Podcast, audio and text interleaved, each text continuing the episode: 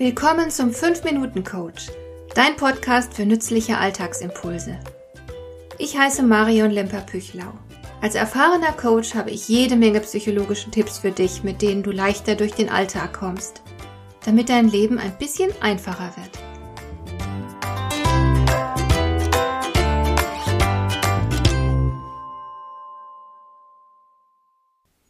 Wer von uns wüsste nicht wenigstens eine Sache, die er seinen Eltern vorwerfen kann? Ich selbst habe beispielsweise implizit von meinen Eltern die Botschaft erhalten, dass Sicherheit über alles geht. Meine Eltern haben auf der Basis ihrer Erfahrungen mit dem Krieg instinktiv den Schluss gezogen, dass die Welt ein überaus gefährlicher Ort sei, daher das Sicherheitsbedürfnis. Als dann später meine Geschwister und ich zur Welt kamen, wurde alles getan, um so viele Faktoren wie möglich unter Kontrolle zu halten.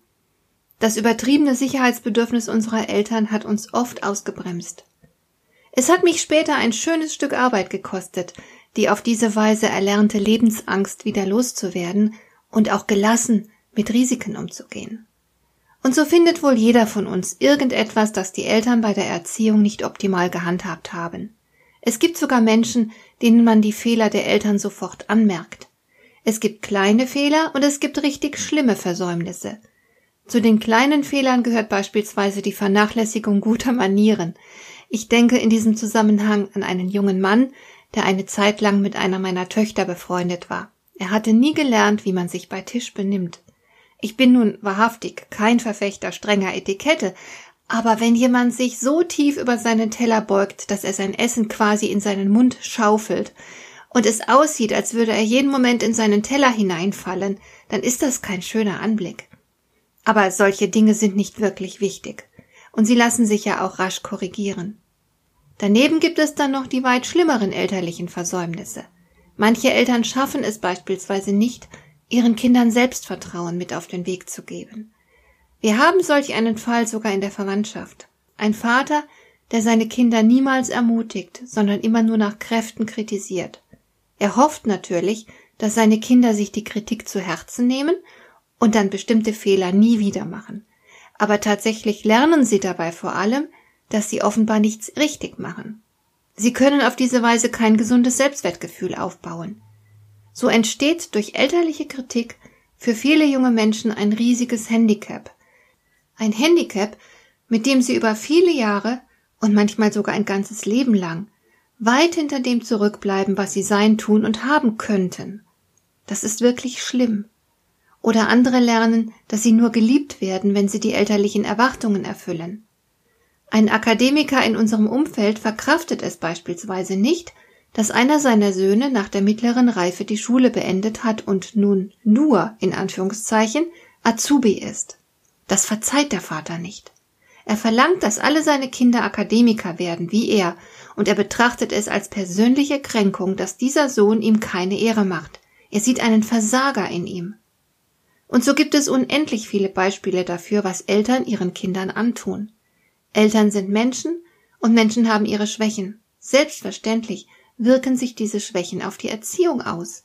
Die unschuldigen Kinder haben darunter zu leiden, dass ihre Eltern manche Entwicklungsaufgaben nicht erfolgreich bewältigt haben. So ist das. Und es wird vermutlich nie anders sein. Was lässt sich tun? Es ist sicher nichts gewonnen, den Eltern im Nachhinein Vorwürfe zu machen. Damit wird nichts besser. Ich sehe nur eine einzige Möglichkeit, nämlich eigenhändig nachzuholen, was die Eltern versäumt haben und zu reparieren, was sie falsch gemacht haben. Wenn wir erwachsen geworden sind und die elterliche Erziehung abgeschlossen ist, dann sind wir ja keineswegs fertig. Vollmündig zu werden bedeutet nur, dass die eigene Erziehung nun in die eigenen Hände übergeht.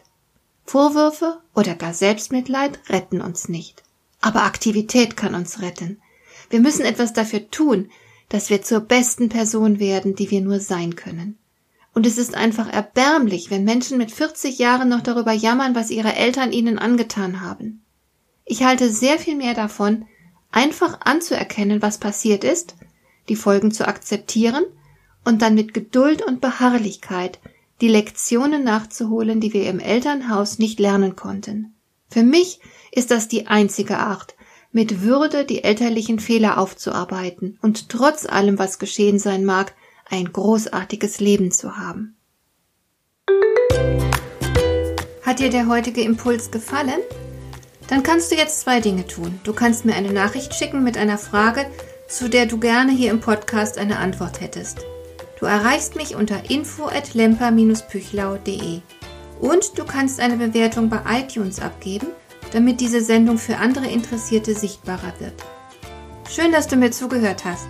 Bis zum nächsten Mal eine gute Zeit für dich.